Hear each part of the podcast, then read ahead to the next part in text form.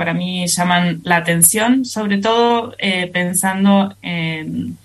yo hace mucho tiempo que vengo siguiendo digamos, las coberturas vinculadas con femicidios y creo que ha habido un cambio. Un cambio tanto en las coberturas de los medios como también de las audiencias y los reclamos que, tienen y pedidos y visiones acerca de las coberturas de, de femicidios.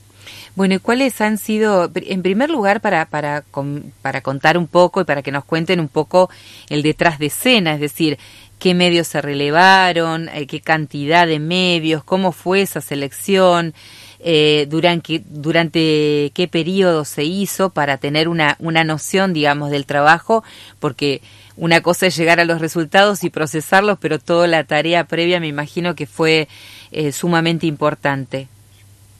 Sí, fue importante. Empezó, eh, este estudio eh, tuvo la primera intención de ser un monitoreo de medios, pero a medida que íbamos avanzando lo hicimos un poco más complejo y terminó siendo un análisis cualitativo y cuantitativo de las coberturas de notas que habían salido entre mayo de 2020 a mayo de 2021 y además le sumamos otro apartado que enriquece a este estudio, que es un sondeo, un estudio de opinión pública. Ahí, eh, frente a lo que preguntabas, eh, bueno, analizamos en este periodo de mayo 2020 a mayo de 2021, son más de 1.300 notas, publicaciones en medios, son 20 medios nacionales, provinciales y también elegimos estudiar los medios que en ese periodo tenían el cargo de editora de género. El Tribuno de Jujuy, el Diario de Río Negro, Telam, eh, República de Corrientes. Entonces fue, y tratamos además de, bueno, lo que analizamos, porque no analizamos todo, es un estudio de femicidios y de hechos de violencia. Seleccionamos 10 femicidios tratando de que fueran, que tuviesen cierta variedad eh, analizamos, por ejemplo, el caso de, Silvia Sarabia y el de Úrsula, que han estado ampliamente cubiertos en los medios, pero también otros casos que no han tenido tanta difusión para también analizar esa dinámica de cobertura. Incluimos también un transfemicidio, el femicidio de una niña wichí, eh, de una mujer migrante, como también para entender cómo son esas coberturas y también eh, complementar con este estudio de, opinión, ¿no? Decíamos al principio del programa, así como a modo de síntesis, ¿no? Pero me parece que es muy contundente, eh, que a las audiencias no están conformes cómo se están tratando los temas de los femicidios. Y digo, desde a partir de esa tremenda conclusión, porque ya en sí misma dice un montón de cosas, eh, me gustaría que ustedes comentaran acerca de los resultados de, este, de esta investigación. Sí, tal vez el, dato que resaltamos eh, principal es que el 81% de las personas que participaron de este sondeo de opinión que comentaba Isabel reclaman, solicitan que se brinde más información sobre cómo y dónde realizar denuncias sobre violencia. Ustedes saben que en, en, Argentina, digamos, se había instalado, digamos, la idea de, que, de difusión de la línea, sobre todo la 144, y si bien en algunos casos se sigue haciendo, en muchos otros no. Y las audiencias entonces reclaman que el periodismo, digamos, tenga este rol de servicio, digamos, es de brindar información, pero también de servicio eh, y que entonces todas las personas que puedan verse, digamos, reflejadas en alguna cobertura y, y sientan la necesidad de poder acceder a información o en algunos casos denunciar o pedir asesoramiento para denunciar, puedan contar con esa información en los mismos medios de comunicación. Y esto es algo muy sencillo y poderoso que los medios pueden hacer. Sí, incluso eh, como para aportar, ya que estamos en este tema, eh, varios organismos eh, permiten hacer las denuncias de manera online, es decir, de manera virtual, ya sea a través de una pantalla, una computadora o un celular. Y eso también agiliza ¿no? la posibilidad de que de que haya una intervención más directa en, en caso de algún tipo de situación de, de violencia. Sí, sí, exacto. Dale, y, y, es importante también que los medios reflejen estos canales, como decía Mariana, porque lo que vimos también eh, del estudio es que solo 11% de las notas, de las noticias que nosotras analizamos, tenían estos datos de servicios de asistencia, solo 11%. Y 8 de cada 10 personas que, que entrevistamos pedían estos contenidos porque saben y conocen que pueden ayudar a mujeres y personas LGBT y más en situación de violencia. Tal vez una, una idea sería que así como se establecen eslogans y lemas para, eh, las para determinadas publicaciones en organismos oficiales, por ejemplo, se establezca que todas las notas que salgan en, relación a este tipo de situaciones tengan que sí o sí tener estas líneas de comunicación, ¿no? Eh, ahí, sí. No, que es bastante sencillo y que en algún momento se había instalado, digamos, esta idea porque venía como una recomendación específica, eh, pero la verdad que con el tiempo eh, esto se ha dejado de hacer y nos parece importante mm, volver a, señalarlo como un recurso importante para la población, para las audiencias, que además lo perciben como algo necesario e importante. Hace poco visitó, eh, vino a Argentina invitada por un Isabel Valdés, que es corresponsal de género del país, y nos comentaba, o sea, algo tan simple como que las plantillas que, que ella utiliza para todos y todas las periodistas tienen debajo de todo estos números. O sea que no es algo complejo de implementar y mismo las editoras de género en, en Argentina también. Tuvimos la oportunidad de la semana pasada de hablar con, con Isabel aquí en el programa eh, justamente a raíz de, este encuentro que, están propiciando desde UNFA también en relación al trabajo eh, de una comunicación con perspectiva de género, en apoyo a las editoras de género. Quería, eh, volviendo al tema central de, de esta charla del día de hoy, quería saber qué cosas las sorprendieron a ustedes mismas como resultados de este, de este estudio. Porque digo, generalmente cuando iniciamos este tipo de investigaciones o de procesos partimos con algunas hipótesis y demás y resulta que después los resultados arrojan otras cuestiones que realmente nos dejan eh, sorprendidas, ¿no? Arranco yo, si te parece, eh, por un, o sea, primero esto, en, en, comparación, digamos, en, en, lo que sucedía en otros, en otros tiempos, digamos, eh, digo, 10 años atrás, creo, aparece muchísimo en las audiencias eh, la idea de la necesidad de servicio de, y además de no juzgar a las víctimas, que eso también, digo, para mí, digamos, es uno de los, de los hallazgos de la, de la investigación, que las audiencias eh, están comprendiendo eh, de qué se trata la violencia de género. Y eso no es menor, y si bien sabemos que, bueno, este es un estudio acotado desde ya, que no implica a toda la población, pero en sí mismo, digamos, nos parecía eh, interesante, digamos, esa respuesta, y después que aparecieran cuestiones como, digamos, eh, transfemicidios, travesticidios, que son temas como menos difundidos como, como, como tema, eh, que también, digamos, eh, estaba esta idea de que existían eh, los travesticidios y transfemicidios, el 36% de la población que se consultó solicitó que se hiciera foco en este tipo de, información. Así que digo, y además de cuestiones vinculadas con las editoras de género, no todo el mundo conocía el cargo de editora de género, digamos, eso es una realidad, el 29% la conocían, pero quienes la conocían eh, consideraban que era ampliamente un, un cargo valioso y que generaba valor en las coberturas que se realizan en los medios. También cuando analizamos las coberturas, eh, vimos que pudimos indagar que la mitad de las noticias analizadas sí contaban con una cobertura que podría decirse que tiene perspectiva de género, mismo porque daban contexto, porque brindaban servicios de atención, porque ponían al, al, al, femicidio o al hecho de violencia dentro de un contexto.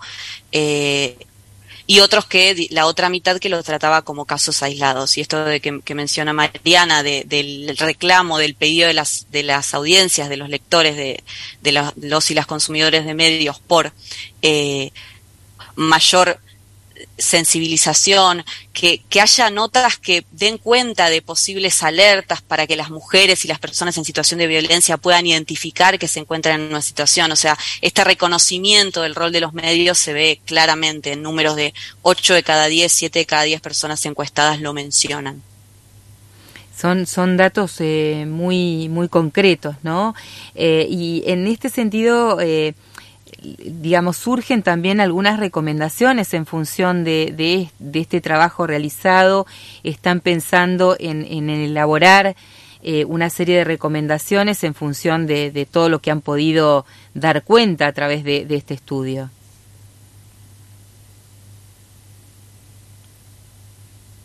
escuchamos, En el estudio están las recomendaciones, digamos, de, de alguna manera están eh, puestas. ¿Me escuchan bien? Sí, sí, perfecto. Ah, porque me veo un poco, este, bien, no, que les decía que, que, ah, digamos, aparecen las recomendaciones y así lo hemos manifestado, digamos, como, digamos, directamente desde las debilidades surgen eh, las, las recomendaciones para, para los medios. Digamos, estas cuestiones que les nombrábamos, digamos, de contextualizar la información, o sea, no son casos aislados, digamos, eh, y existe y poder brindar, por ejemplo, información además estadística que dé, digamos, cuenta de lo que sucede y, y y, sobre todo también poder buscar alternativas de salida donde se pueda mostrar, bueno, por dónde tiene que ir una mujer que está en una situación eh, de violencia, eh, cuestiones vinculadas con las fuentes también, digamos, las diversidades de fuentes que los medios pueden eh,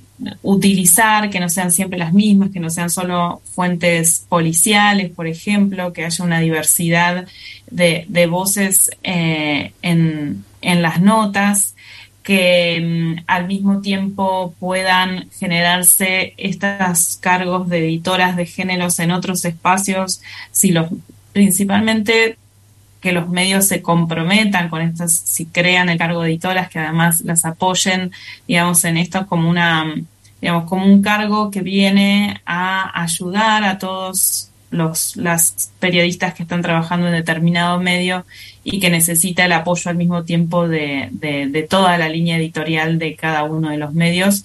Digamos, de ahí desprenden muchas de las recomendaciones este, específicas en función de los resultados que pudimos obtener de la investigación. Es muy interesante esto que están marcando porque pensaba estaba eh, pensando en algunas cuestiones mientras ustedes eh, conversaban que desde hace un tiempo, desde hace un par de años ya, el tema de la comunicación desde un enfoque de derechos, desde un enfoque de género, ha surgido, digamos, como una necesidad para el abordaje de temáticas justamente con estas consignas que estaban señalando, con la necesidad de contextualizar, con la necesidad de brindar herramientas, con la necesidad de entender la trama que significa el tema de la violencia, eh, ¿no? Eh, pero parece que cada tanto tenemos que volver, ¿no? Y esto, este estudio nos permite eh, de ver de qué manera eso se sigue profundizando, ¿no? Esa, ese camino que empezamos a recorrer quienes optamos por, por una comunicación inclusiva, con perspectiva de género, cada tanto tenemos que volver a plantearnos la necesidad de seguir por ese camino, profundizando y seguir capacitándonos también, ¿no? Es algo que ha quedado muy de manifiesto en estos días también.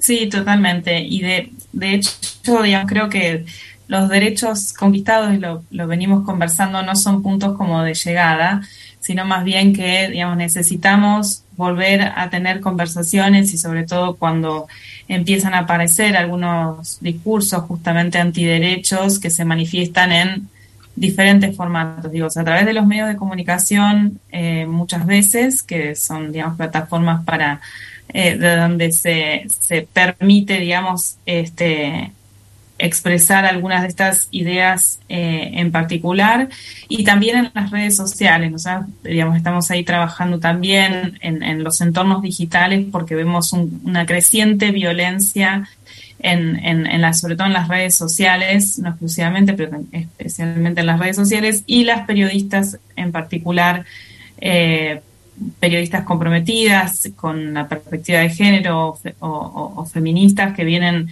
digamos, compartiendo información, dando sus opiniones, son los principales focos de, violencia. Entonces, ahí, digamos, de alguna manera también se, se vuelve a reproducir situaciones de violencia con quienes quieren terminar de alguna manera con la, con la violencia. Entonces, es necesario seguir eh, conversando, instalando, digamos, y poder eh, dilucidando de qué se trata la violencia, de por qué no queremos vivir en un mundo violento donde, digamos, como en Argentina, y hace unos días tuvimos, bueno, todos los días tenemos un caso terrible de, femicidio. Eh, y que necesitamos que toda la sociedad esté comprometida para poder eh, terminar con las situaciones de violencias que, viven o vivimos las mujeres eh, a diario en diferentes contextos, eh, ni hablar quienes han sido víctimas de femicidio.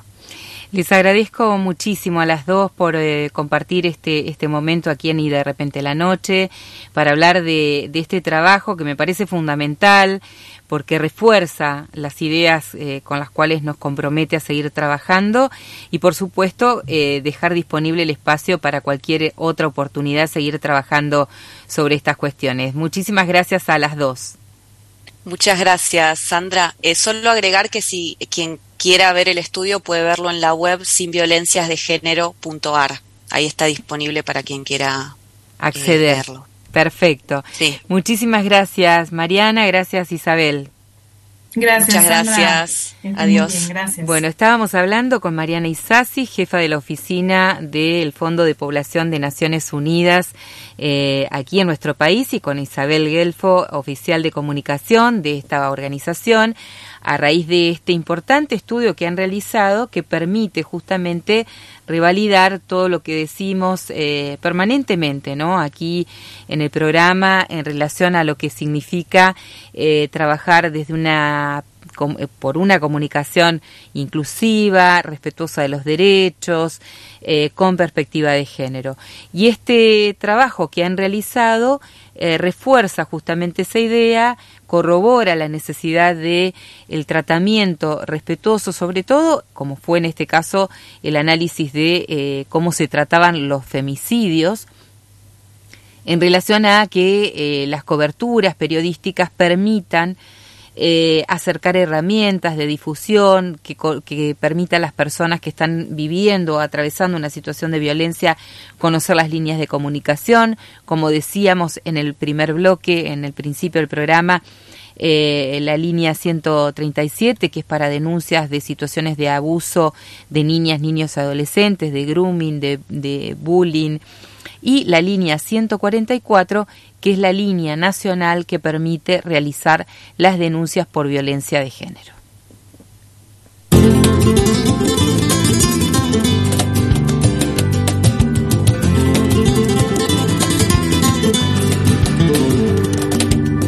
Hoy dice el periódico que ha muerto una mujer que conocí, que ha perdido en su campo el atleti que amanecido nevando en París.